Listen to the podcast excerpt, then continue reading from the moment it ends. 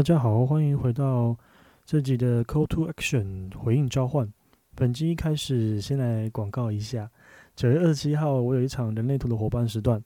那这次的主题会是四十九号闸门。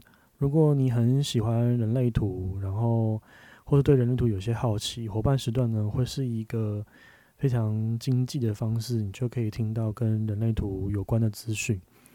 如果你对人类图的资讯啊，已经有一些累积了，那这里就会是一个很棒的分享场合。你可以分享你的故事啊，或者是你的遭遇。有时候我们身上的故事啊，对于另外一个人来说，会是一个宝藏，其实也说不一定。这次的主题会是四十九号闸门，这个闸门是位于情绪中心上。我想很多人第一次接触人类图，都是从人类图的通道开始。里面因为通道里面描述了很多我们与生俱来的天赋跟才华嘛，而如果你多接触人类图一点呢，你就会发现人类图的通道的本质其实还是比较接近于生命的动能。讲明白一点啊，就是什么人做什么事啦。四十九号闸门呢，跟四十九号闸门有关的就是整合重效通道，它的背景是它是一个家族通道。源于意志力回路，也是有具有投射者特质的通道，所以从这三个角度切入四十九号闸门，就可以掌握到很多的关键字。那这些呢，就会是我们伙伴时段可以聊一聊的内容。我自己有一个朋友就拥有这个闸门，打从我创业开始，开始创业，开始做王军同学开始，我就感觉到他其实很想要帮助我。但是苦于我们两个人的资源都很少，所以他能给的也很有限。他很常对我说，如果他有钱，他就会帮我规划这规划那，因为他很明白的看到我在创业上有很多不足的地方，比如说是我的个性啊，或者是说我的很多经验是非常的呃贫乏这样子，对。一个拥有四十九号闸门的人，惦念在心上是一种很有趣的感受。他们很像黑道里面的头头，里面有很多人，里面也里面有很多很生硬啊、很赤裸的感情，都是那种很 body to body 的那种感觉。但是如果被他们相挺，那会是一种很奇妙的体验。我记得。我因为一些小事跟我们之间共同的朋友就闹翻了。对于这样子的事情啊，我那个拥有四十九号闸门的人，那个朋友，他很自然而然的就站在我的立场，然后站在我这边。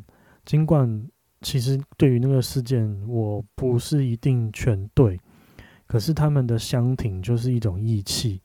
私底下他还是会去数落我不对的地方，或是。就是期待我，或者是就是就是要求，甚至有时候是要求我去面对错误。但是对外他们的行动就是相挺。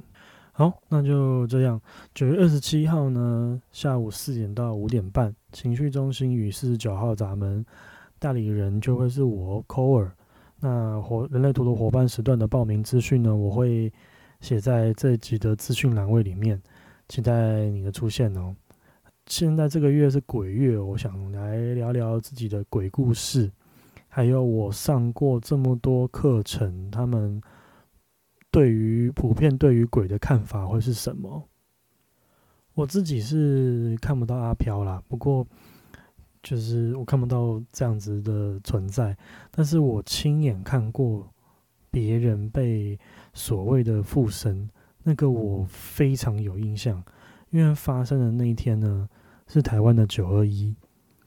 九一那天，因为地震发生在半夜嘛，那我们是住在山上，所以那个晚上就是看到所有的人开始在撤退，而且因为就是地震发生完之后没多久就开始停电。那整座山呢，都因为各式各样的照明设备，出现了一种非常诡异的场景，就是明明望眼一片黢黑哦，整座山都是黑的，可是就是会看到这边有光源的聚集在这边跟那边这样子，就是散发着一种很诡谲的气氛。那时候，呃，我们全家是打算跟着邻居一起撤退，然后要可能要去某一个地方这样子。可是我们还在讨论如何撤退的时候，有一个邻居的弟弟，他就突然倒下。我说突然倒下，就是前一秒他还好好的，他还正常讲话，但是就突然倒下去，我们所有人都吓一跳。那但我们一开始都还想说是不是他身体有什么样的状况，可是后来他其实只是倒下来失去，但不是失去意识，因为他是闭着眼睛，然后喃喃自语，不知道讲一些什么。因为他的那种状态不就是呼吸都还算正常，但是只是他就是一直在讲话，我们也不知道他在说什么，而且我蛮确定他讲的其实根本不是中文，因为里面有很多很多那种弹舌头的那种那种那种发音，所以我想那个绝对不会是中文吧。还有再来就是他身体很重，非常非常重。所有的大人呢，就是想要把他搀扶起来，可是几乎抱不起来，因为他的身体好像就灌满了铅。就在我们现在，就是就在我们那个时候很慌乱的时候啊，他好像终于找到一个可以跟我们沟通的方式，然后就闭着眼睛指挥我们，就是告诉我们我们现在要去哪里。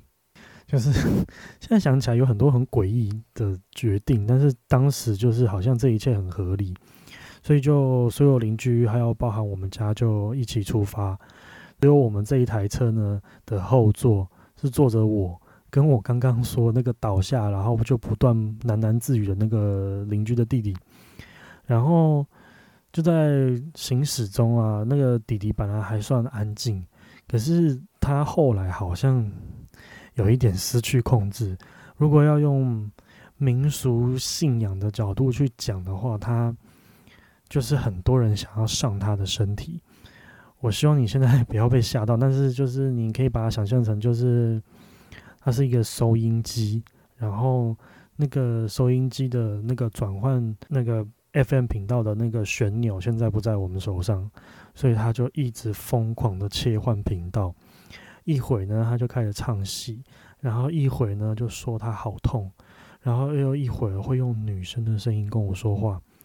我那个时候在他的后座啊，我其实已经完全吓傻眼，因为没有任何我可以做的，我只能一直跟他说：“好，我们快到了，我们真的快到了。”就在那个时候啊，他用一个我没有听过的声音，然后他就转头望向我，对我说。你认识我吗？就这样子，很令人不舒服的开始大笑。后来好不容易抵达目的地啊，就是中间还有发生一些事情。我们最后停车的地方是在一个寺庙的前面。对，我们停在 我们要去的地方，竟然是寺庙。那寺庙里面有一个主事呢，他很坚持我们要把他这个邻居搬进去，他才愿意处理。但我们所有人想尽办法，他都不那个弟弟都不愿意下车，他就会一直在车上。然后无论我们跟他说话，请他下来，或者是就是突然想要把他拽下车，都没有办法，他都会用更大的力气去跟我们做反抗，而且他还会咬我们。中间花了非常非常非常多的心力，折腾很久，然后。才看到他们把他拽下车，然后强制的推到庙宇的那个那个大门里面，而且就在我们一把他推进去，刚刚所有那些什么龇牙咧嘴啊、什么张牙舞爪的画面瞬间消失，那弟弟就像全身瘫软一样，然后就就倒在庙门里面，然后主事的人呢就把他安排在神明面前，就这样，我们是这样度过九二一的第一个晚上。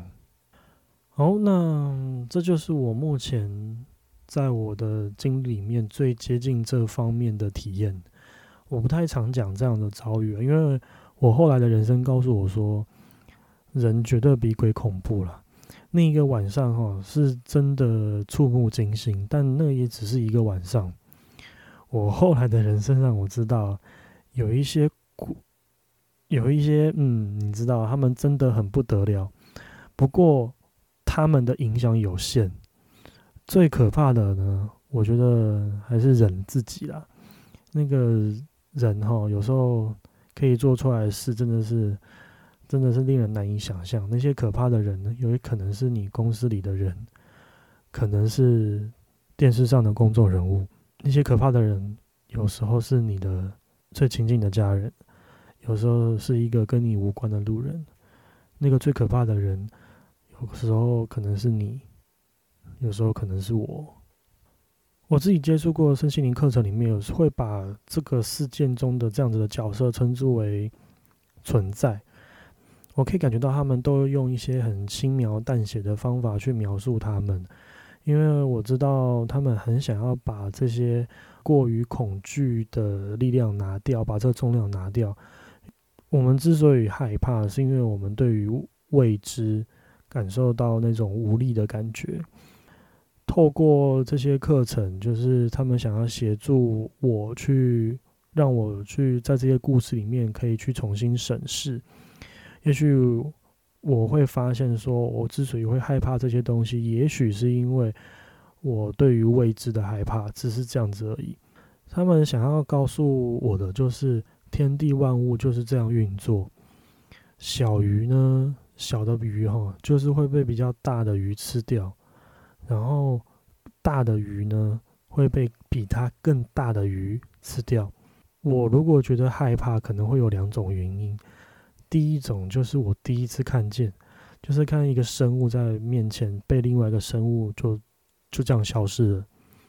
那另外一种我可能会害怕的原因，是因为我正在那只张开大张开嘴的大鱼前面，然后我在担心我会不会是那个要被消失的小鱼。身心灵课程呢，它就是用各式各样的角度，想要让我明白这样子的运作。狮子如果吃掉羚羊，叫自然。但是如果如果我在狮子园里面，那就有问题了嘛，对不对？二氧化锰碰到醋会起反应，这是很正常的事情。但是谁在操作二氧化锰遇到醋呢？如果你常看鬼故事，你就会发现后面都会有一些很劝世的桥段。其实要说的也就是差不多一样的事情呢。可怕的遭遇都是一连串的巧合。有时候是真的百分之百纯天然呐，很纯没有错。不过其实有更多的时候，里面会之所以会这样发生，有人必须要负责任。我自己觉得，任何的身心灵课程都有一个不变，就是我们要负责任，我们要成为那个愿意负责任的人。